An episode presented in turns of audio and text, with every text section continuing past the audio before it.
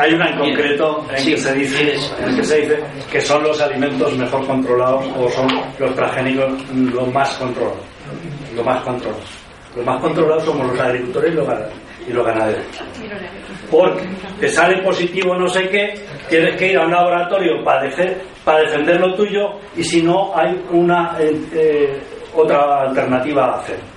Aquí en los transgénicos, lo siento mucho, las agencias de salud convalidan lo que traen las multinacionales. Hay muchos estudios que lo contradicen y sería muy sencillo que alguna agencia se dignara públicamente con los italianos a hacer una prueba. Yo no lo he visto. Entonces eso me lleva a eh, compararlas con las agencias de calificación que hacían con los bancos antes de la burbuja inmobiliaria. O sea, antes de petar un banco, una semana antes, una agencia, no sé qué, la más importante del mundo, que todo el mundo decía que había ido a misa, estaba calificada con dos as o con tres o no sé cuánto, y a la semana siguiente petaba. Entonces, lo digo de una manera así muy. muy eh, en este mundo, claramente, se dicen muchas cuestiones. Vamos a ver. Ah, eh, mm, la aprobación pública-privada se está dando totalmente y, se, está y se está metiendo dinero sin conocimiento porque hay mucho dinero a ganar por las compañías. Y se están realizando muchísimos estudios y los estudios de, de contraste se hacen siempre en organismos oficiales de los diferentes países. Otra cosa es que evidentemente eh, esos, estudios son eh, financiados por la empresa que los hace, pero no los realizan su propia gente. Solamente se han dado dos casos que estén claramente demostrados. Uno, Mm, de ocultación de datos, que fue la famosa mariposa monarca, no me acuerdo cómo se llama en Estados Unidos al igual, y el segundo es un tema de eliminación de un científico que fue contra estos estudios, que no tenía probablemente razón científica, pero que hicieron lo mismo que os he contado con la revista, se lo cargaron por el procedimiento dentro de, de los métodos científicos. Es decir, hay un científico inglés que realmente ha sufrido represalias por llevarlo. Pero ojo, la colaboración público-privada se está dando y el problema que hay es que evidentemente qué resultados te salen si tú investigas suficientemente a aquellos que tú buscabas, porque cuando tienes los suficientes datos partas, etcétera, etcétera. Pero no, no, no, es, no, o sea, no existen esos estudios alternativos que demuestran la maldad más que en el caso de la, de la mariposa monarca que sí que sí, monarca, no cómo se exactamente. Eh, eh, no existen más, más, más estudios científicos que vayan en contra. Otra cosa es que no lo he dicho yo más que de pasada antes, es aplicar el famoso principio de precaución, que Europa lo está aplicando algo en este, en este tema, de decir, bueno, si, si hay un cierto riesgo de cualquier tipo, en principio estudiémoslo y paralicemos las cosas. Eh, bueno. Yo siento, tratando de ser coherente con mi propia argumentación He dicho... Estamos que yo me permito ser coherente. bueno, pues yo he dicho que, he hablado de un subdesarrollo institucional, ¿no? así que las cosas están demasiado confusas y, y también he dicho que la ciencia no, no podemos pretender que dé la, última palabra, creo yo, de nada, ¿eh? porque siempre habla interrogante. Pero un poco abundando en esto, ¿no? Es a este mito de que todas las... de comparar las agencias... Eh, agencia europea con las de calificación de la bolsa, creo que, hombre, yo eso, hombre, que está bien para decirlo así, para animarnos, pero creo que no. Entonces, eh, a ver, yo había preparado, no lo quiero poner, si alguien tiene curiosidad lo puede. Se llama caso Seralini, surge en noviembre del 2012, es decir, es recientísimo. Mm, es bastante ilustrativo, está en internet, es fácil de, de ver porque ahí sí que yo también alguna vez he dicho lo de Mayen, ¿quién es la comunidad científica? Bueno, eh, existe. O sea, ¿qué es la comunidad científica? No, pongo, pongo este ejemplo. Pues ahí se ve muy bien cómo un investigador publica unos resultados y se le echa la revista científica en la que lo publica, eh, recibe cientos de protestas de investigadores, de institutos, de centros de investigación. ¿eh? Por considerar que esos resultados no han seguido las reglas científicas. Entonces, esa, o sea, la comunidad científica existe. ¿Cómo? Lo que pasa es que no tiene domicilio social, efectivamente, ni es ningún organismo, por suerte. ¿Eh? Por suerte, precisamente eso es lo que le da garantía la, comunidad científica se somete al procedimiento científico y se expresa a través de las revistas científicas. Que las revistas científicas, como decía uno, ¿cuáles son? Pues las que publican ciencia. ¿eh? Y las que se someten, yo creo que esto es lo importante, al procedimiento riguroso científico. Y eso no es una sola revista, no es un solo editor, son muchísimas revistas en el mundo, amparadas todas ellas, o sujetas, mejor dicho, todas ellas, al criterio de los científicos, en cuanto personas que practican la ciencia y a los institutos científicos en los que trabajan. Por lo tanto, eso creo que es una garantía institucional muy importante. Y eh, por eso cito como ejemplo, ¿no? porque si no resulta que es un poco abstracto. Este caso, que no, si tienen curiosidad, se puede ver, es muy ilustrativo. ¿no? Entonces yo creo que eso sí que da unas garantías. ¿eh? Y si precisamente yo también entiendo que desconfiemos de los organismos públicos, bueno, yo en parte he hecho esta crítica también. Existe un subdesarrollo institucional. A ver, en el momento que hay parte de la sociedad que cuestiona esto que estoy diciendo, pues bueno, pues es que hay un problema. ¿eh? Y habrá, no se trata de discutir, pues no tiene razón, pues yo lo que. Bueno, sí, sí. A ver, tenemos aquí una de la palabra, dos, tres. Dos cosas. El señor Alonso ha dicho que las, eh, las grandes multinacionales de la bebida no se atrevían a poner eh, transgénicos y tampoco Royal Canin se atreve también es importante, que sean más importantes los, perros que los, las, personas. Y al señor Olana le quería decir, decir eh, cuando se dice eh, que los científicos, eh, pues parece que están algunos a favor, en el tema, y esto habría que decirlo y dejarlo claro, en el tema, nosotros, yo vengo de Binefa, hay una parte que somos muy ganaderos, en el tema de las vacas locas, científicamente, eh, la harina de carne la podían tomar los rumiantes. Había unos señores científicos, como usted ha nombrado el señor Seraldini, había unos científicos que habían dicho que había en otros países de África gente que al comer carne de, su propia carne, se comían a, los hermanos que se morían y por ahí, pues tendrían, podían tener el problema de las vacas locas. Aquí, los ganaderos, no pedimos ninguno que nos llegara la, harina de carne. Ninguno. Se cogieron las fábricas de pienso y automáticamente nos trajeron la harina de carne a nuestras ganaderías. ¿Eh? Las que nos lo trajeron ganaron un dinero porque el pienso les salía más barato y lo especulaban con todos los ganaderos. Pero a la hora del perjuicio que no pudimos vender carne a ningún sitio de ternera, sobre todo en nuestra parte, tuvimos una crisis muy grande de ternera en la parte de Binefa y, y. ¿Quién lo pagó? Lo pagamos los ganaderos. No lo pagan los científicos y la gente que decía importa esa carne. Hay que tener mucho cuidado con eso, porque al final lo pagamos los agricultores y ganaderos. Y por eso lo que ha dicho el señor Alonso, o lo ha dicho tú, la, la, precaución es ante todo, porque al final lo pagan los consumidores por un lado y los ganaderos por otro. A, ver, eh, a Juanjo, primero, pues mi admiración y respeto hacia el trabajo y agradecimiento al trabajo que estáis haciendo en esta cooperativa de Minefar. Me parece que es muy importante demostrar que en el mundo agrario no se necesitan los transgénicos.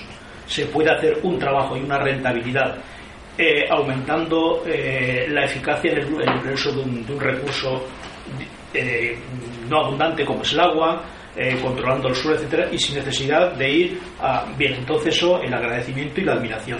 Y una pregunta: me consta que habéis hecho una iniciativa en las Cortes para tratar de impedir que se autorizaran eh, alfalfas transgénicas en Aragón, puesto que ni es necesario, y no solamente no es necesario, sino que generarían un impacto negativo muy fuerte y nos harían perder una marca de calidad una rentabilidad como es la actual. Entonces, sobre esto, eh, querría preguntarte si tenéis alguna respuesta ya de los partidos políticos y te pediría, me gustaría saber exactamente qué ha dicho cada uno de los cuatro partidos que tenemos. Creo que no es creo que es, que es políticamente correcto, ¿no? Vale. Eh, para Joaquín, eh, vamos a ver, se dice la ciencia no nos puede dar nunca la respuesta, para Joaquín o para José Luis. Hombre, lo que nos da la respuesta a la evidencia es los no transgénicos. Llevamos miles de años consumiendo y sabemos que no hay ningún problema.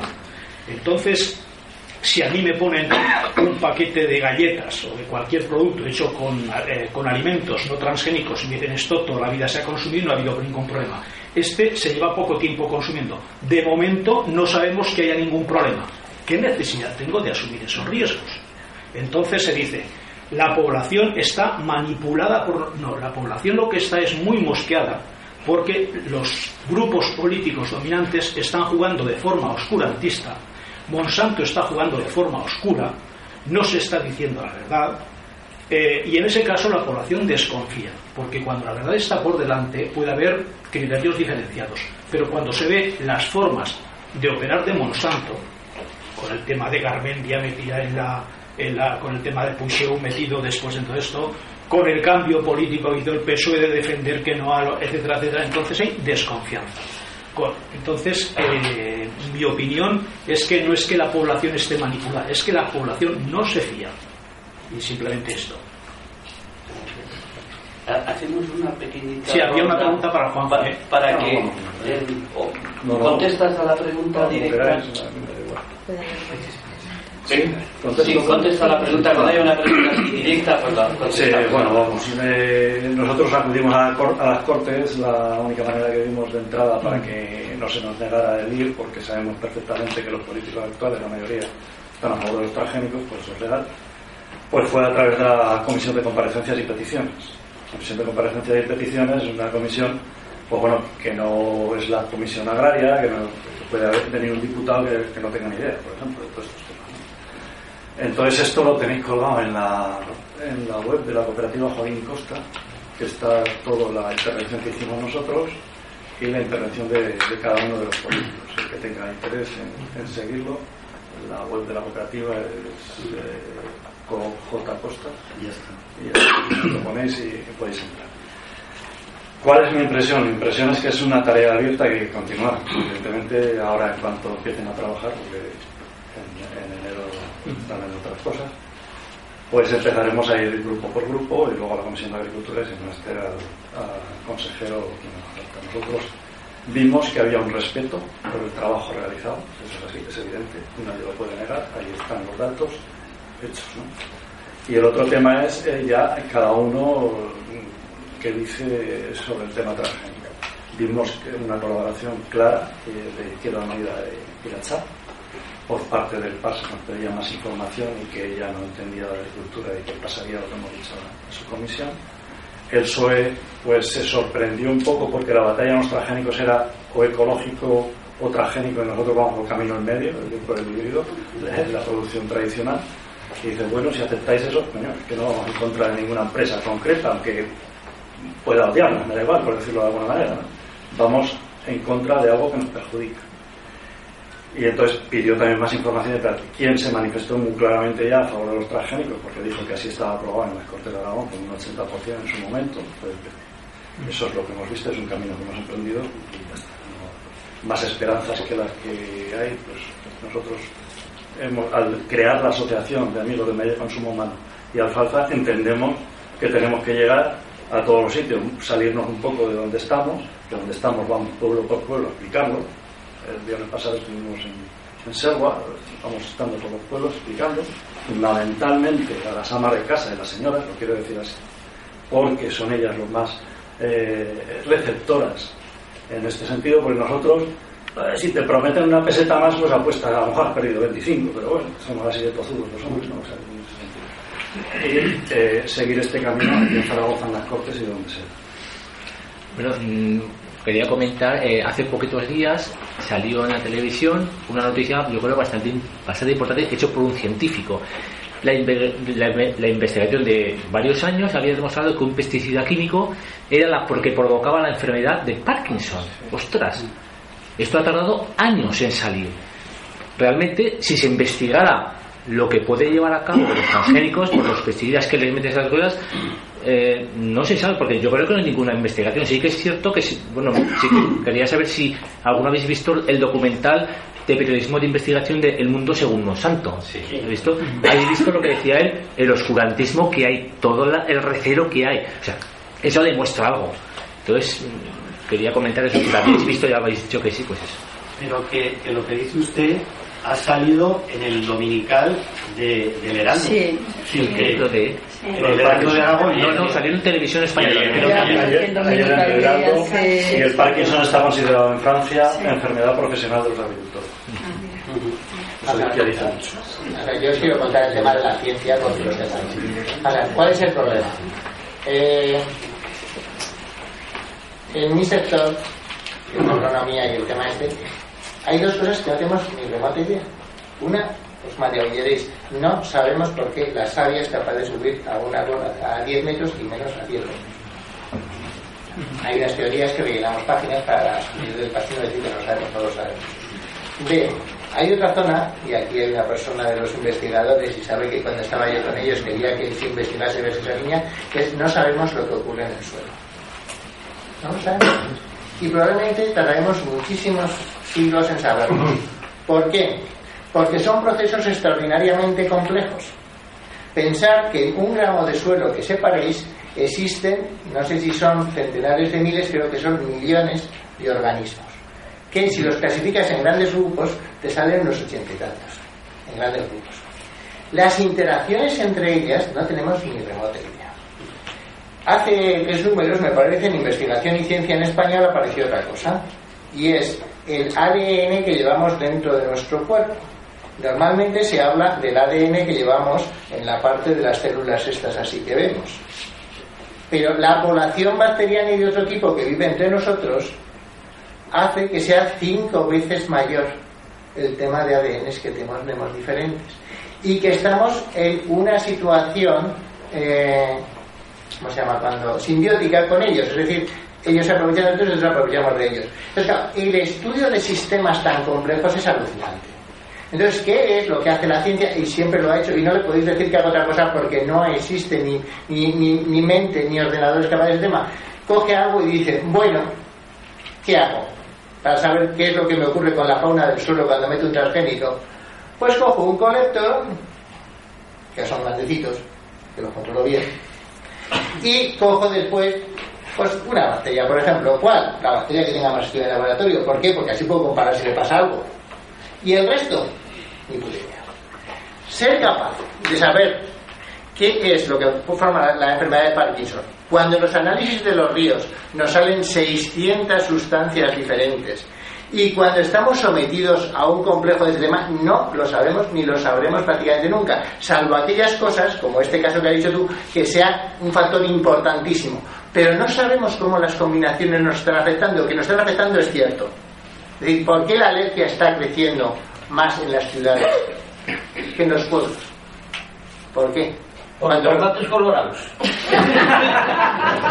Porque los tomates colorados en el campo se comen tal y como son. Y los colorados en la ciudad no se sabe cómo están. Porque están colorados como se sabe. Yo te aseguro, yo te aseguro que probablemente, que probablemente tengas razón, pero que, que si cogiésemos a un ciudadano del campo y lo sometiésemos a la- al aire que respiramos aquí, me gustaría también sin comer tomates colorados qué le pasaba. A lo mejor no le pasaba nada y estoy echándole la culpa a algo que no lo es. Lo que os quiero decir es que hemos creado un mundo en el que no tenemos ni remota idea de lo que estamos haciendo, porque estamos sometidos a 100.000 factores y no sabemos la mezcla, ni sabemos lo que cada muchos de ellos lo que nos hacen y menos lo que la mezcla nos hace.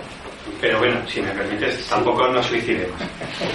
No, quiero, yo creo, yo insistí, a mí me parece bastante sensato la recomendación de la FAO y creo que habría que, yo al menos la subrayaría, ¿no? Hacer afirmaciones generales, sea a favor o en contra, no tiene ningún fundamento. Hablar en términos generales no tiene fundamento. Y, por otro lado, la, el- hay un agrónomo que en el año 1872 me parece que escribía y decía sobre agricultura lo desconocemos casi todo ¿Eh? bueno pues en 1900 en 2013 en agricultura lo de, a ver en agricultura porque, es lo que lo nuestro no me imagino que en todo lo demás igual entonces yo creo que que, que hacer planteamientos alarmistas, ¿no? En un sentido o en otro. Decir, yo creo que eso no es correcto y, insistir en la otra idea. Decir, yo lo he dicho no quiero que se malentienda. La ciencia no va a resolver, no es un problema científico, es un problema social. el problema social. Aquí hay un, un, un experto en hortícolas. No entendemos, por ejemplo, por dar otro dato.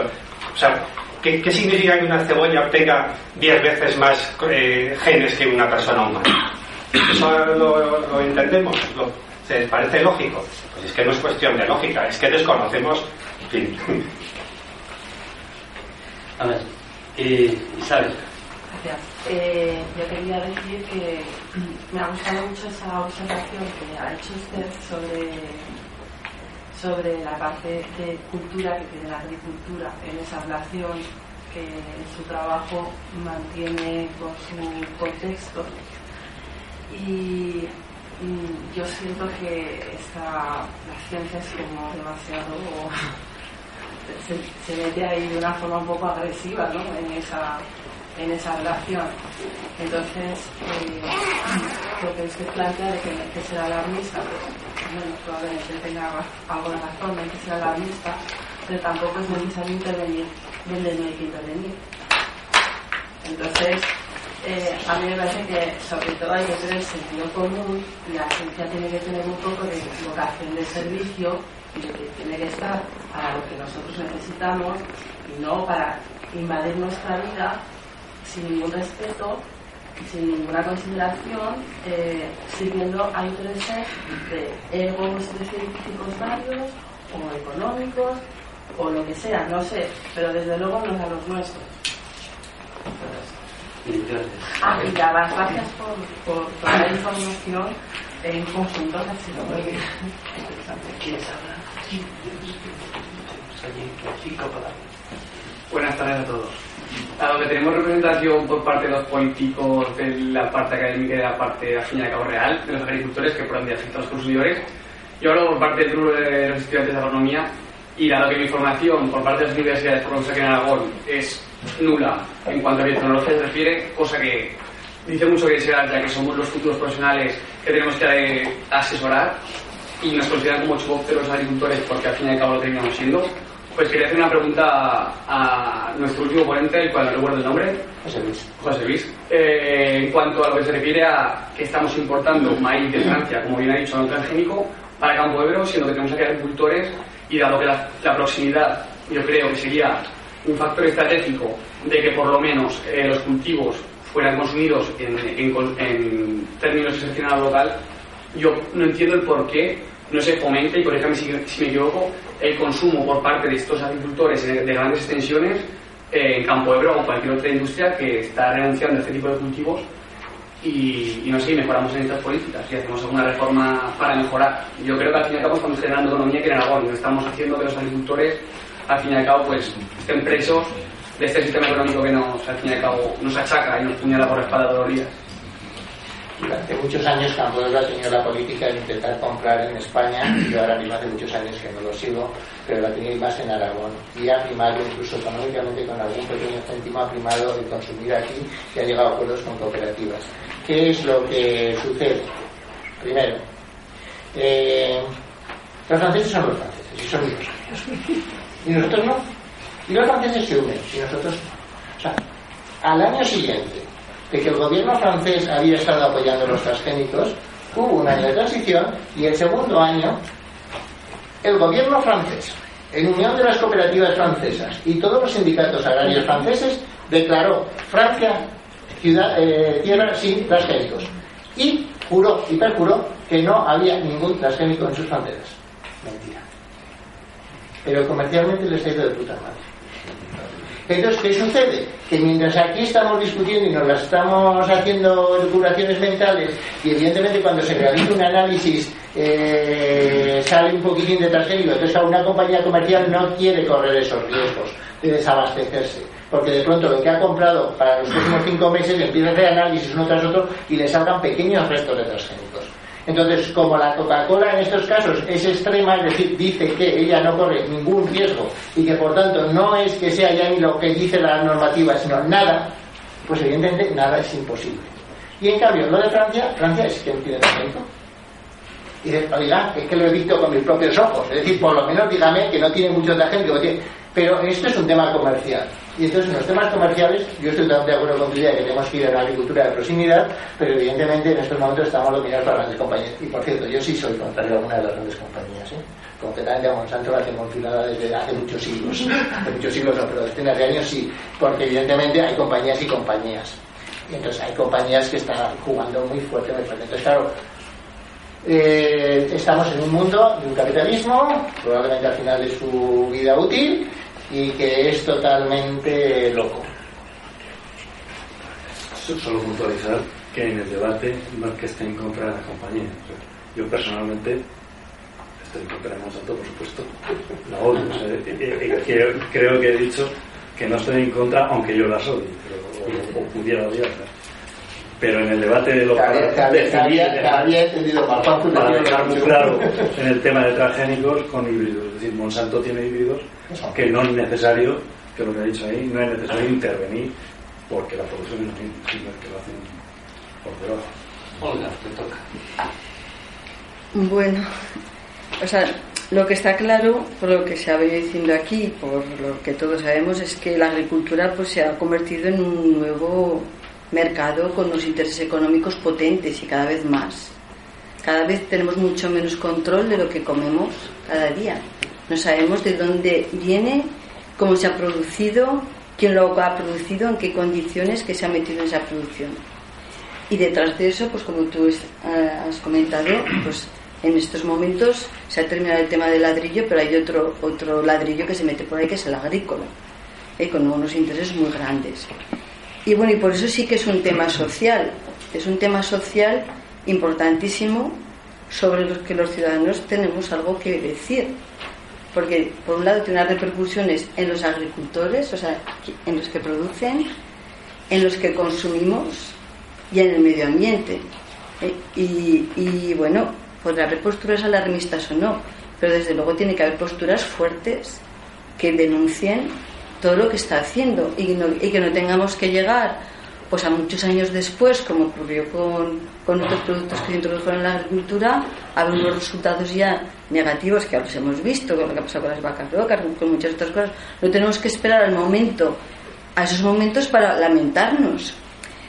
Entonces, por lo tanto, dice, pero dices, no es un tema científico, es un tema social. Pues yo creo que son las dos cosas. O sea, es un tema social por todo lo que he dicho, y también es un tema científico porque la sociedad tiene opinión ¿eh? en función de que tiene información y la información se la tiene que ir proporcionando los científicos que para eso les estamos pagando ¿eh? con razones que ya sabemos con argumentos que no siempre son que no son verdades absolutas eso también sabemos la ciencia pues va investigando y hasta un momento pues nos puede decir lo que sabe no y sabemos que a lo mejor con más información pues se podrá rebatir o no pero existe una responsabilidad de la comunidad científica en dar información al ciudadano hasta lo que en ese momento sabe. Pero también aquí hay que ver que la ciencia no es neutra. Por lo menos esta es mi, postura. La ciencia no es neutra. Los científicos, pues a veces también pues son personas con valores, con morales y con ética. Y, se, y, tienen una posición al mejor postor. Y sabemos también, como por ejemplo con el tema del cambio climático, Fijaros los debates que ha habido. Unos científicos a favor, otros en contra, otros no sé qué. Eso es así, ¿no? O sea que la ciencia tampoco te da toda la verdad, pero sí que tenemos que pedir que nos den esa información. O sea que, que la ciencia sí que se tiene también que posicionar. Y pues con lo que hasta ese momento se sepa, y lo que decimos existe el principio de precaución. Si no se sabe la verdad absoluta, sí que sabemos lo que hasta ese momento con la información tenemos y nos podemos arriesgar o no con las repercusiones que eso puede tener a corto y medio plazo para mucha gente, ¿no? Entonces, bueno, que todos habéis dicho parte de aspectos importantes y que creo que, bueno, que estamos aquí. Y esto es un ejemplo, pues, por, porque hay una preocupación del tema, ¿no? Yo sí solo 10 segundos. Estoy totalmente de acuerdo con lo que has dicho. Me voy a tematizar mis palabras no digo que no sea rechazar la ciencia, ¿eh? sino que no nos va a dar que la sociedad nos vamos a tener que mojar, que es como la vida misma. Pues Cada cual en nuestra casa tomamos decisiones todos los días y no esperamos a que un científico nos lo diga. ¿eh? Ya, pero ni, dices- ni físico ni sapial. Ya, pero dices, es que eh, el tema no es científico, el tema es social y tiene que llegar a acuerdos. ¿De acuerdo? La sociedad tenemos que llegar de acuerdos, acuerdos, pero llegamos a acuerdos con criterio de opinión. Y, la ciencia, en ese sentido, nos tiene que dar argumentos, No se hasta lo que se sepa, por supuesto. Pero vamos a demandar esos argumentos para poder tener más información con la que opinar también, ¿no? La ciencia verdadera, digamos que el primer principio es- es que tiene que ser humilde, ¿no? Pues ahí está. A ver, Enrique. Bueno, yo quería decir que llevamos ya unos cuantos años hablando de transgénicos y cuando se empezó a hablar de transgénicos, pues yo tengo una formación de biología, pues no le tenía demasiado miedo, por lo que hemos dicho de la, la transversalidad de la transmisión de los genes. Y veía a los franceses, les Faucheurs volontaires, los de José Bové, los que iban por la noche a segar los campos de maíz, y lo veía como algo un poco anecdótico pero cada vez te llega más información y dices, pues ahora han prohibido la miel de Aragón en Europa. Y eso es algo concreto, una respuesta concreta. Ves que la agricultura ecológica está amenazada, porque si al lado hay un campo de transgénico, ya no te certifican lo ecológico. Entonces, poco a poco y cada día más, veo que se está poniendo sobre nosotros una amenaza, una amenaza que como persona me parece cada vez más grave, ya me empiezo a preocupar con los transgénicos por todo lo que comentamos, y veo que por parte de las administraciones, por parte de los políticos, no hay absolutamente ninguna respuesta. Con lo cual, mi amenaza, o sea, me siento muchísimo más amenazado porque totalmente desprotegido. Es claro que el problema es social, es que el problema es muy grave. Bien, muchas gracias, eh, María Jesús. Bueno, yo soy profesora, trabajo en un instituto con jóvenes que doy clase de bachillerato y de secundaria y alguna vez se nos ha ocurrido, eh, nos hemos imaginado lo que sería el etiquetado riguroso, pero también el etiquetado de científicos. Entonces la primera pregunta o la primera cuestión que debería aparecer en la etiqueta a ti, ¿quién te paga? Entonces, a partir de ahí tendríamos eh, como más claro ¿no? qué es lo que se está investigando imaginándonos ese etiquetado. Y luego también en el instituto hablamos eh, de todo lo que desconocemos eh, de la naturaleza, que lo habéis apuntado vosotros. Y, yo me pregunto, ¿y si desconocemos cómo manipulamos? Yo no me voy a poner a manipular eh, una bomba porque no sé su manejo y me puede estallar. Y luego otra cuestión, si hace falta tantísimo, tantísimo dinero, tantísima inversión en el proceso de elaboración de transgénicos y sabemos por la agricultura ancestral, tradicional y por la observación que se puede conseguir eh, muy buenos resultados con el ejemplo que nos planteaba Mayel, ¿qué hay detrás de todo esto? Y todavía me pregunto más, ¿Por qué se invierte tanto dinero, tantísimo dinero, para intentar medicamentos transgénicos y no para ir al origen, las causas primeras de determinadas enfermedades? Porque ciertamente la diabetes está en aumento y el diabético merece ser tratado. Claro que sí, pero ¿por qué hay más diabetes? Por poner un ejemplo. Entonces, bueno, simplemente pues eran estas cosas, sin más. Sí, yo, sí, por, contestar un poquito, ¿no? O sea, a mí me preocupó muy- muchísimo y lo voy a leer un poco textualmente porque es lo que leí que resume un poquitino. El estudio del genoma humano, gracias a la tecnología de ingeniería genética, completada en junio de 2000, abre un campo imposible de predecir y cuya finalidad es producir mejoras en la humanidad. Eso en otras épocas se decía mejorar la raza. Entonces, ¿mejorar la humanidad con la miseria que hay o cómo lo entiendo? ¿Se emplea la biotecnología para acabar con la pobreza? A mí me parece esto una salvajada en principio se ha dicho que había alguna cuestión ideológica en los transgénicos ¿Qué universidad fue la primera que empezó a investigar con ingeniería genética? ¿No fue? Yo no lo sé, pero yo lo, lo que sí puedo testiguar aquí es que no han ido por caminos, por ejemplo, yo tengo un investigador eh, colombiano eh, en que tiene unas técnicas de repolarización celular en el cual se utiliza muchísimo menos abono, muchísimo menos pesticidas, se consiguen grandes producciones y es repolarizando las células en su campo magnético. Eso supongo que la universidad no lo van a decir nunca. De radiónica, que hay eh, en Princeton, no sé cómo se dice en inglés, hay experiencias en los años 50 del siglo pasado de tratamientos eh, a través de radiónica mediante computadora con unos éxitos determinados, sin emplear eh, químicos. Yo estoy de acuerdo con lo que ha dicho Alonso, para, para tener el, el algodón como con el tratamiento que hay es una barbaridad, pero es que se puede hacer sin los tratamientos. Eso no se va a enseñar en la universidad.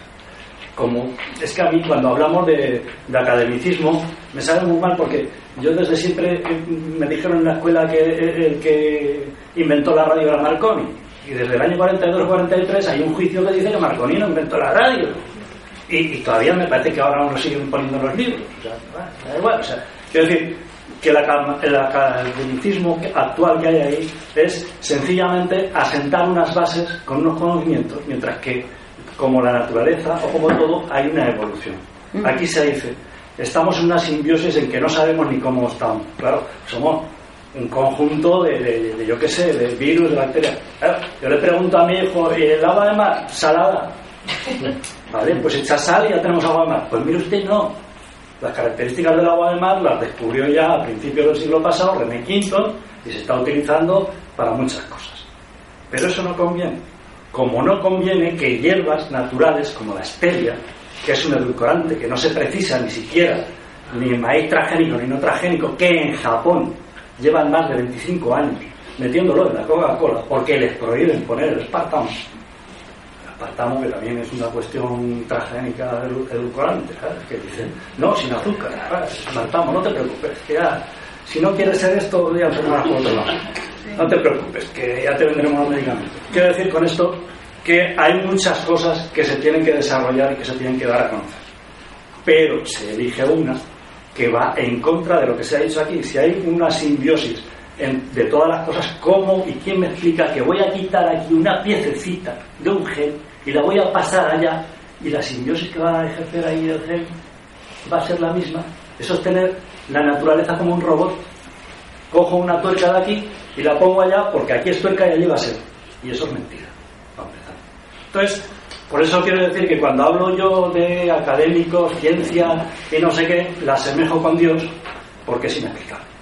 Entonces, claro, y como también utilizan a Dios para hacer pasta, varias sectas, y, con eso no quiero criticar ni siquiera a Dios, porque yo también creo en mi Dios, evidentemente, pero eso ya es otra historia. Pero se utiliza, es la utilización de esos conocimientos. Entonces, claro, yo estoy con, con lo que se dice aquí, en el cual ya no solo hay que pedir que hagan o que no hagan, hay que adoptar una actitud, una actitud en la sociedad. Nosotros como agricultores hemos adoptado una actitud de demostrar una serie de cosas. Ustedes, como consumidores, tienen que adoptar una actitud y podrán exigir. Pero si esperan a que se lo den todo hecho, pues no. Porque evidentemente hay una cuestión muy clara cuando se dice, no, es que la investigación se hace en sitios públicos. Claro, la Universidad de Madrid, que lo paga todo Sigenta y van hasta con el vestido que les pone Sigenta. Eh, me dirá usted, ahí la investigación es pública, la pagamos nosotros, pero ¿para quién? O la Universidad de Lérida, en donde han llevado unas subvenciones de, de una fundación, eh, me parece que es Bill Gates o algo así, de estos que, que, qui- que quieren tanto al mundo, y entonces para transgénicos se dedican a pues bueno en el maíz ponemos un gel de, de la zanahoria porque la vitamina A que la llevaremos a África si en África necesitan vitamina A pues llevaré zumo de lo que quieras quiero decir que estamos en una dinámica y con, con esto acabo en una dinámica mm, irracional sin sentido común y que evidentemente es que para qué es necesaria esta intervención esa es la pregunta. Yo quería decir una cosa sobre lo que dice Juanjo y. Eh, que no, no debemos caer en lo que se nos ha hecho creer, y es que la religión es una ciencia, y la ciencia de la religión ha sido la ciencia del siglo XX, pero tampoco debemos caer en la, en la anticiencia. Eh, Y, y, y en el tema de que se ha hecho un estudio que lo hizo no sé cuántitos, no sé cuántas, porque muchos de esos estudios cuando se han intentado replicar no salen. Entonces tengamos mucho cuidado con todos. Tengamos mucho cuidado con todos. No digo, digo muchos, no digo todos, ni muchas historias. Y que conste que, que sigo, que, sí, que sigo bastante también esos temas. Entonces, esa es la primera cuestión que hay. La segunda cuestión, el tema de intentar controlar quién te paga para saber si eres bueno o malo, el sistema de poner etiquetas es, es falso. Es decir, hay gente que, eh, independientemente de quién esté financiando el proyecto, es un científico serio y lo hace bien y, y publica los resultados. Y hay gente que puede estar financiada teóricamente por los buenos Y para empezar, necesitarías tener a todo Interpol detrás para saber quién estaba financiando a los buenos, entre comillas, porque ya hemos tenido experiencias curiosas de quién financiaba a los buenos. Lo que yo sí digo es una de las cuestiones. Hay principios que se deben hacer ya. Es decir, ah, otra de las cosas. La agricultura esa tradicional no existe. Nos la cargamos los agrónomos y los agricultores hace 30 años o 40, en la década de los años 60. La agricultura que tenemos en estos momentos, no transgénica, es química. ¿eh? Y, es- y está basada en los conocimientos técnicos que hemos desarrollado de 1850 hasta, 1900, hasta el año 2000 no nos engañemos también, es decir, que no estamos... Aquí os digo, como historia, A, ser consumidores conscientes. Y, y entonces, ¿qué es? Pues no os voy a pedir que sepáis lo que es, pero por ejemplo una cosa que se ha dicho antes hay, y yo estoy de acuerdo totalmente, pues mira, procurar consumir lo que se dice siempre, consumir alimentos que estén producidos en la cercanía y alimentos de temporada. Y no os preocupéis por mucho más, sino de estar al tanto de lo que está pasando, pero por lo menos esas dos cosas hacerlas. Y si hacéis esas dos cosas, ya hemos dado un salto del 50%. Luego tenemos muchas otras cosas más que hacer. Yo por contestar, has hecho una pregunta que a mí me parece interesante, que es por qué manipulamos lo que desconocemos. Bueno, eh, porque somos así. O sea, entonces, no, yo únicamente, y con esto no quiero, pero no lo apliquemos a los transgénicos, ¿eh? porque lo hacemos con todo. O sea, el que inventó la radio, fuera Marconi o quien sea, la inventó y no tenía ni la idea de lo que eran las, las, las ondas electromagnéticas. No tenía ni idea, e inventó la radio. Entonces, pues pues efectivamente, los primeros agricultores empezaron a manipular. Entonces, el mito este de lo natural y de la agricultura tradicional es un mito. ¿eh? Es decir, manipulamos todo. ¿Por qué? Porque somos así. Pero hasta ahora el origen de las especies de Darwin a partir de ahora será, eh, Por fa- por será tecnología. Permitidme, permitidme, que vamos, tenemos muchas palabras, entonces vamos a procurar agilizar. Por favor, te ya, yo desde luego daré mi apoyo a un proyecto que que nos ha presentado Mayen con datos concretos que demuestran la viabilidad y la apuesta que podríamos eh, hacer eh, hacia un tipo de algo que nos ha demostrado, o sea, sobre todo lo concreto. No eh, empezar a debatir cosas en que no, eh, no, no, concreto que además cercano a la, a, la población. Eh, entonces, le veo tantísimas ventajas y, y- y que había que apostar por este tipo de iniciativas y, y esto que es que, vamos, no tengo argumentos, o sea, estoy muy a favor de todo el planteamiento que ha hecho, de todo el seguimiento del proyecto, con datos, y, eso es lo que necesitamos. Juan Carlos. Bueno, lo que pasa es que, como habéis hablado tantos antes, pues sí, también un poco de todo. Pero José Luis, que lo conozco hace mucho, somos... No digas, no digas, no digas cuánto. Eh, es que lo primero es que no me aclaran todavía si tú estás o no a favor del Angélico de Aragón. No he dicho, que cosa que no he dicho. No, yo te digo claramente O sea, que lo digas ahora. de la India, pero aquí no lo he tratado muy bien. Porque ha dicho que todo era mal, que no sabíamos nada de lo que pasa en el suelo y, y, que, y cuál es la necesidad y, que hay entre necesidad y no sé qué. O sea, bueno, pues acá te voy a responder una cosa. En Aragón, hoy estamos produciendo ya el 30% de transgénico. Hemos reducido ya este año al 30%. Está en un 80 al 30. Aquí está pasando algo. Los agricultores están dejando de poner. La, mi única pregunta era, ¿para qué coño Aragón ha querido el maíz transgénico? ¿Por qué se empeñan? Hemos reducido la superficie de, de maíz, la hemos reducido radicalmente. Ahora, este año, como hay un- la superespeculación de precios agrarios, pues ha subido, pero yo sé que la gente ha subido, pero poniendo convencional. Y ahora hay un problema. Cuatro que ponen de transgénico contaminan a los de convencional. Y no van a poder venderlo como convencional. Van, van las instituciones a salir a defender a- al agricultor convencional. Y no te digo ecológico como yo, que me contaminaron y perdí también mi cosecha. Tres años. Bueno, y... Claro, dejado. No, y otra cosa muy sencilla, aparte de que no resolvemos el tema principal, ¿qué coño hacen los transgénicos en Aragón? Que evidentemente no hace más que mal, o sea, no mejoran nada, han empeorado todo. Y, la otra cosa es que las explicaciones gustan muy técnicas, me ha, gustado mucho, porque no, no entendía tan bien también y he entendido algo más, porque pensé que no, lo entiendo. Y entonces, hay una cosa, eh, se mezcla muchas veces con la ciencia cuando habláis, y es que no es lo mismo la ciencia médica genética que soltar un bicho genético mutante a la naturaleza y a ver qué pasa. Porque tú has dicho que no sabemos en realidad qué es lo que está pasando. Entonces, ¿por qué no se coge el, el principio de precaución? Entonces, a ver, ¿por qué no dices para Europa, para España, que no estamos en la India? ¿Por qué coño no se aplica el, el principio de precaución si no sabemos nada? Muy bien. A ver, alusiones. Ah, ah, he dicho claramente que la, la, aplicación del riesgo-beneficio en los medicamentos yo estaba a favor de utilizar medicamentos transgénicos si yo tenía enfermedad, que era una decisión que tenía que tomar cada persona, que en los alimentos yo consideraba que el riesgo-beneficio no justificaba los transgénicos y que me preocupaba el tema de los fermentos en los que ni siquiera se nos está informando ni sabemos lo que está ocurriendo. Eso lo he dicho bastante claramente. B, no es lo mismo eh, no saber nada que no tener un conocimiento total y completo de las cosas. Sí que sabemos muchas cosas y eso es así. Otra cuestión es que Ah, y, tres, ¿por qué en España está? Pues lo he dicho también. Otra cosa es que como hablo mucho y muy deprisa, no se me entienda del todo. Pero he dicho que después de que la Monsanto intenta entrar en, estado, en Inglaterra y cuando se pone Francia cambia totalmente y gira, evidentemente el punto más débil era España y por eso los tenemos en España. A ver, Pablo, ¿tú estás en contra, no? Está.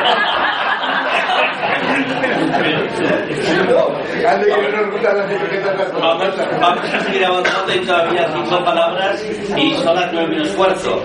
Le toca que Bien, felicidades primero a los organizadores y a todos los que habéis intervenido porque esto demuestra lo que es la democracia, la cual es muy libre de decir lo que quiera con respeto a las personas y a las instituciones. Creo que casi nadie faltaba castigar.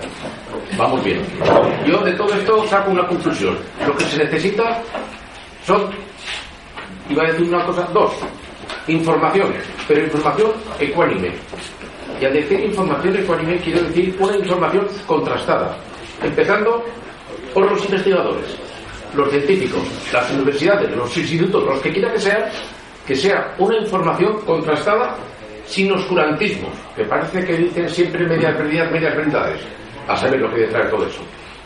Otro colectivo que tiene que informar ecuánimemente, los políticos, faltaría más, sin intereses partidistas ni electoralistas. Que aquí se cambia de partido político y los tragédicos cambian de color. y otros que tienen que también informar ecuánimemente son los medios de comunicación, periodistas, radio, televisión. Eh, yo cuando oigo las noticias pongo siempre un filtro y me suelo creer de la misa a la mitad, porque hay mucho sensacionalismo y vende más una noticia alarmante que 100 buenas noticias. Las buenas noticias se hacen para el final, pero las primeras portadas son siempre desgracias, tragedias, angustias.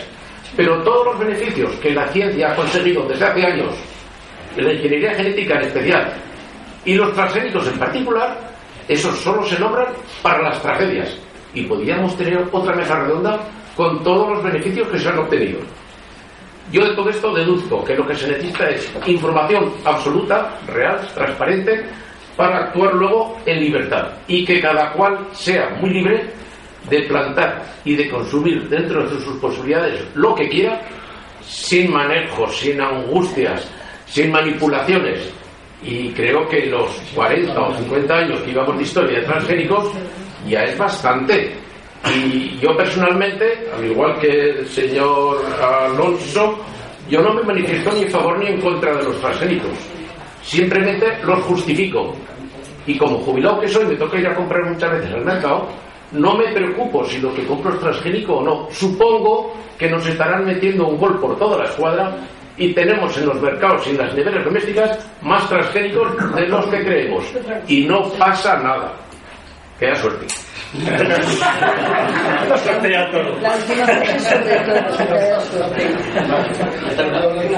Eh, soy Pedro Romero. Eh, carne de identidad 36.549.537. ¿Por qué digo esto? Porque se ha hablado de la comunidad científica que no se sabe quién son. No, la comunidad científica, cuando escriba un detalle, una nota en cualquier publicidad, que pongan quién es y, a qué empresa pertenece y dónde trabaja. Desde el primero de Monsanto hasta el último de Monsanto. Sabremos quién son. No nos vaya a pasar como en lo de la gripe A. El asesor de la Organización Mundial de la Salud era un señor que aconsejaba vacunar contra la gripe A y trabajaba en un laboratorio que justamente vendió las vacunas. Entonces, todo científico que publique en alguna revista algún tema sobre estos temas, nombre y apellido y, de y documento nacional de identidad. Y en cuanto a las notas en la alimentación, como en el tabaco, esto mata.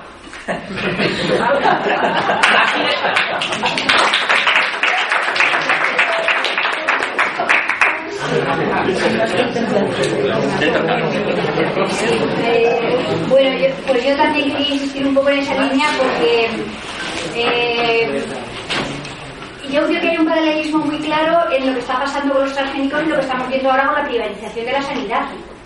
Hay unos intereses económicos tan enormes detrás del asunto que lo que se busca realmente es el negocio. El negocio que hay detrás es lo que se está buscando, no es mejorar la salud de, de las personas que estamos aquí o estamos allá. No, no es ese el objetivo, porque si fuera el objetivo nos estarían suprimiendo sin, sin, sin realmente una, una base eh, coherente pues los servicios que se están suprimiendo y nos estaría haciendo lo que se está haciendo.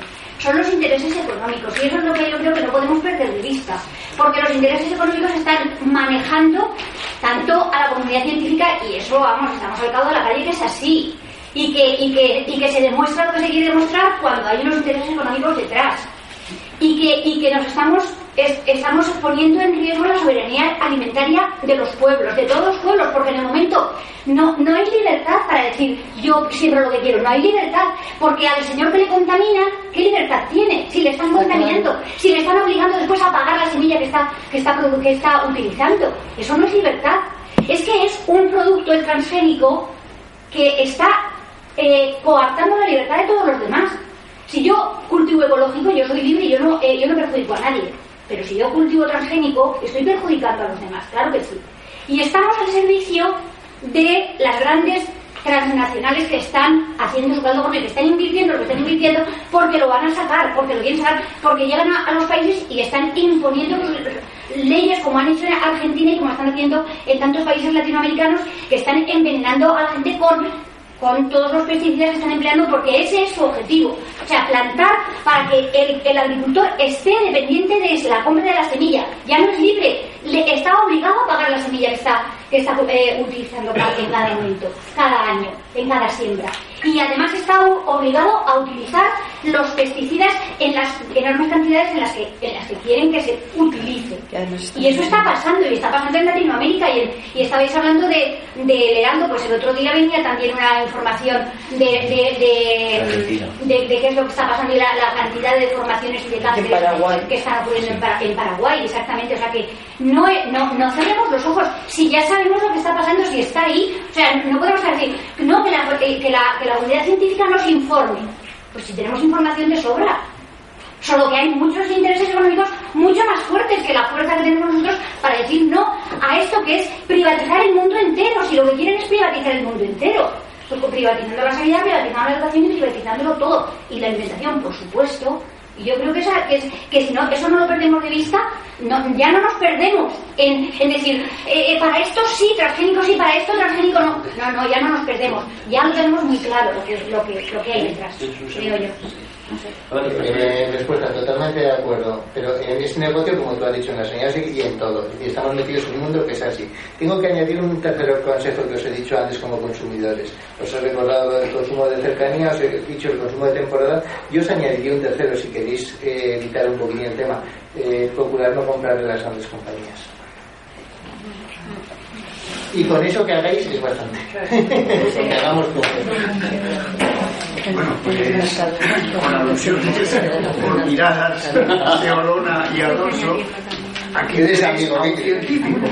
Porque hay gente- Maldito, maldito. Miembro de la comunidad científica. amigo, ¿eh? Vamos a ver. Lo primero que quiero decir, cuatro ideas. Los científicos no son homogéneos. Como en otras profesiones, hay buenos científicos y malos científicos. También hay buenos agricultores y malos agricultores. Yo he tenido experiencias con agricultores de un medio otro tipo. Otra cosa que es una perogrullada, la biología es muy compleja. Todos lo sabemos por nuestra propia salud. Entonces, jugar con la biología es muy peligroso. ¿eh? Eso lo tenemos muy claro. La introducción de un nuevo gen siempre tiene efectos colaterales, incluso aunque sea dentro de la propia especie. O sea que si traemos un gen extrañísimo, pues seguramente vamos a tener efectos no controlados, pero durante mucho tiempo. Eh, luego, posición respecto al maíz, que es el único tema que conozco, yo creo que solo es un negocio. Solo, es un negocio en los transgénicos de maíz. Y por supuesto, hay que luchar para que no hagan lo mismo con la alfalfa que estás diciendo. Porque es que la alfalfa es una cosa para Aragón. Para todos los valles, Y no, porque es que se exporta a todo el mundo, las semillas. Estamos vendiendo países del este, Francia, semilla. Bueno, estamos vendiendo de la cooperativa Javín Costa, tiene razón, a Rumanía, a Francia y otros países del este. Y la vienen a buscar a la cooperativa Javín Costa porque les da un resultado tremendo. Bueno, y, ya muy poco. He visto en algún puerto de estos mm, de los colegios públicos que pone zona libre de transgénicos. A mí me parece es una barbaridad. Me parece una barbaridad porque eso está induciendo a pensar que esos huertos no tienen transgénicos, pero como vayas a otro sitio te puedes encontrar con transgénicos. Yo pienso, por la experiencia que tengo, en el tema de huerta, de, o sea, de hortalizas y de frutales, que no hay transgénicos todavía y esperemos que no los haya. No sé por qué has dicho de un tomate. No, que la gente piensa que el tomate este que aguanta tanto es transgénico y no lo es. O sea, el gen viene de la propia especie. Y finalmente, bueno, ya he acabado. O sea, Muy bien, el mundo, el mundo científico es así, preciso. Isabel, breve por favor, porque estamos ya en, en los últimos instantes y nos queda todavía una intervención con la que cerraremos. Quería resaltar un poco eso como que, que no es el enemigo de la ciencia que quizá la ciencia tenga unos límites que no se respeten por otros intereses que no es el enemigo que me parece que hay una cuestión política en este asunto que no, que no se está reflejando muy bien. La, han mencionado un proceso que ha llevado a las cortes han solicitado a la comisión de consultas realmente las posibilidades que tenemos de que la voluntad mm, de la gente se haga efectiva son mínimas, conociendo las condiciones de participación ciudadana, y eso en este y en otros ámbitos se traduce en que finalmente son los mercados los que se imponen a, nuestro, a nuestros deseos. Y eso es una cuestión esencialmente política, ni social, ni científica. Y ahí también yo creo que hay un trabajo importante por hacer. Muy bien. La última intervención. Sí, yo solo quería hacer una pregunta. Me parece que ha sido Juanjo que ha comentado lo de la prohibición de la miel de Aragón, de Aragón en Europa. Bueno, yo que consumo miel casi a diario ya me he quedado asustado, porque no sabía nada. Entonces, si me podéis ilustrar un poco eso. Bueno, esto fue un proceso se inició en Alemania, que aunque no estaban autorizados los cultivos, sí las experimentaciones, ¿no? Y la experimentación se hacía en campo abierto, ahí hay unos agricultores, y eh, estaban en contra de los transgénicos, analizaron su miel y dio eh, que estaba contaminada de los transgénicos. Entonces Europa se pronunció claramente en que no tiene que haber ni circular miel eh, con estas características. Entonces, se metieron con la miel que venía de Argentina, con la que venía de China no sé dónde, y claro, aquí por último, Entonces somos sospechosos. Por lo tanto, si hay que sacar fuera, hay que analizarlo. Puede haber miel perfectamente buena, porque si está hecha en, el Pirineo, por ejemplo, va a ir transgénico. Pero si está hecha por aquí, por la zona donde hay mucho maíz y hay transgénico, puede estar contaminado. Es el tema. No lo sé, porque la abeja vamos lejos. Yo quiero decir una cuestión. Sería muchísimo más peligroso en el alfalfa, porque la, el polen del maíz como tal eh, afecta más a la proteína de las abejas, no es tan directo con, con la miel, pero evidentemente ha salido. Entonces yo, si es para acabar, hago un resumen. Hay mucha lucha comercial, no os olvidéis. Las, colmenas, no están en las zonas maiceras de Aragón. A ver, un, un segundo, Juanjo resume y nos vamos. Yo un, pequeño resumen nada más, o sea, es decir, a mí me preguntan y yo no soy beligerante por beligerar, o sea, somos una sociedad compleja y seremos lo que si hay transgénico, pues somos transgénicos. o sea, Quiero decir, yo tomo mis, mis precauciones, o sea, eh, yo estoy en el mundo de, de la medicina natural y sé perfectamente cómo actúan estas multinacionales. La stevia está prohibida. La artemisa, que cura la malaria, que un compañero de nuestra comarca está en Gambia curando malaria con artemisa, perseguido por la multinacional. En algunos países la artemisa se le considera droga y se prohíbe. ¿Por qué? Porque cura. Sin embargo, Bill Gates ha dado un montón de millones para sacar la artemisina o lo que sea, analizar que cura de la artemisa para sintetizarla. ¿Qué quiere decir? Los intereses económicos están claramente demostrados. El hecho de descontaminarse de esto también existe. O sea, es decir, la depuración de, de órganos de hígado, riñón y ahí también está. O sea, es decir, yo no quiero ser alarmista. Soluciones siempre hay para todo. Pero claro, el primer problema es decir, si enfermo, ¿por qué? Si tengo una stevia que tomando cada día me corrige la- el azúcar, ¿por qué tengo que medicarme? Eh, Se está hablando de, de- en concreto de, de- la diabetes con el tema de, de, de transgénicos, o sea, de la insulina. Pues es muy peligrosa. Y siento decirlo aquí porque se ha demostrado que cuando se toma insulina normal, natural, cuando tienes un bajón te avisa. Cuando la tomas transgénica, no y puede ser mortal. Pero bueno, eso los científicos y demás verán, y, y como hay corrientes de opinión, me da igual, porque aquí ya se confunden criterios de una manera u otra. El tema de los fermentos, el tema de todo esto, pues bueno, se verá, las alergias, todo esto, cada uno le saque sus conclusiones. Pero evidentemente, si ustedes se ponen en lo que es el mundo natural de las cosas, encontramos soluciones. Porque eh, para empezar, lo que consideramos hierbas malas, que estamos acostumbrados a matarlas, pues tienen muchísimas propiedades, muchas de ellas. Es cuestión de que, como son malas, pues hay que matarlas. Y entonces vamos a una política de matar. O sea, no vamos a una política de mm, respetar más la vida como tal. Esa, esa es una cuestión que queda ahí. Y con el tema ya de la propia agricultura estoy de acuerdo con, con Alonso, que ya no solo los transgénicos, sino la química. La química está muy metida dentro de nuestro, nuestro trabajo. Está muy metida. Y nosotros por eso hemos dicho antes que em, intentamos que se meta materia orgánica para evitar menos químicos que van al agua. Y luego los plaguicidas, por ponerles un ejemplo, nosotros en la cooperativa Joaquín Costa, los cortes de alfalfa, cada corte de alfalfa se sulfata todas las residuos Nosotros este año hemos hecho un solo tratamiento en seis cortes. Es decir, que estamos trabajando por reducirlo. Y eso es muy importante, porque se habla de transgénico, pero tiene tanta importancia o más los plaguicidas y la, la cuestión química. Es decir, que hay que abordarlo todo. No es una cuestión transgénico y tal, es un debate que para mí ha sido también muy interesante, que también he aprendido de ello, aunque yo soy muy plazo muy fijo porque tengo unas cosas muy concretas que veo y analizo, y claro, si las veo y las analizo es como aquello. O sea, me pueden contar cuentos chinos, pero yo lo que veo lo defiendo. Y es eso. No sé, cada vez que no, ya no hay caracoles por ningún sitio. Bueno, continuamos mañana. Espero que sea con el mismo